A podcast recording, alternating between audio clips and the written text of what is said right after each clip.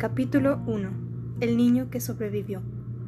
El señor y la señora Dursley estaban orgullosos de decir que eran muy normales. No había manera de que pudieran ligar nada anormal o extraño a ellos. Sin embargo, tenían un oscuro secreto que no dejarían que nadie más supiera sobre ellos. ¿Qué harían si se supiera lo de los Potter? Ellos vivían una vida tranquila, hasta la mañana del 31 de octubre en que la señora Dursley se levantó y despertó al vecindario con un enorme y muy potente grito de pánico al descubrir a su sobrino Harry en su porche.